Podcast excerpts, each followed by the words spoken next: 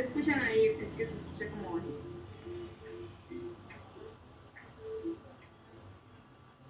Súper bajito. Tengan una- Lo primero que debemos tener en cuenta es usar el formato institucional diseñado para la contingencia, que fue compartido con todos ustedes. En segundo lugar, debemos considerar tanto aspectos metodológicos como aspectos pedagógicos.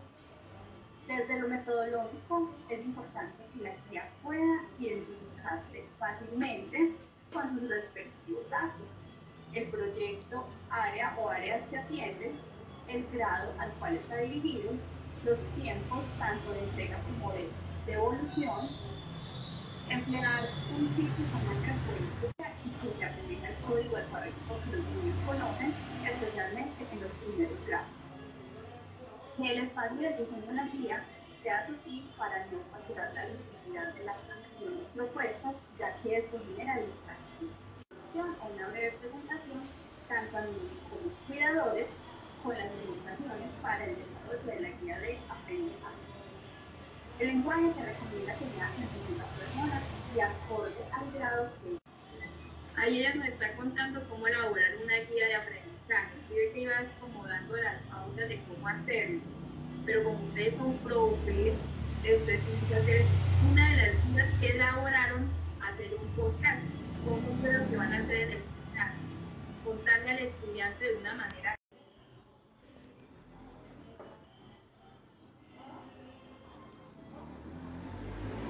Buenas tardes estudiantes. Hoy vamos a ver el tema del reloj y el calendario. No tiene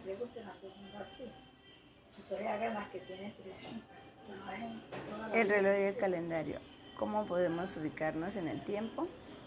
Para ubicarnos en el tiempo se han inventado dos objetos muy importantes que son el reloj que nos indica las, los minutos y las horas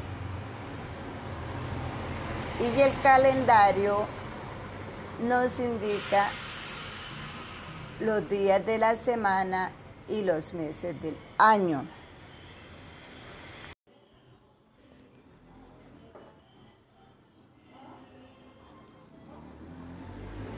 Buenas tardes estudiantes.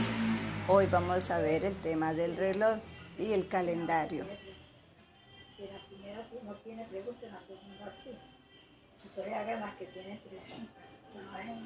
El reloj y el calendario. ¿Cómo podemos ubicarnos en el tiempo?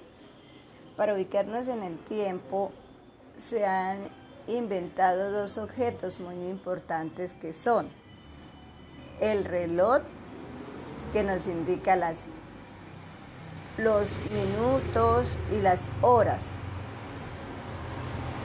y el calendario nos indica los días de la semana y los meses del año.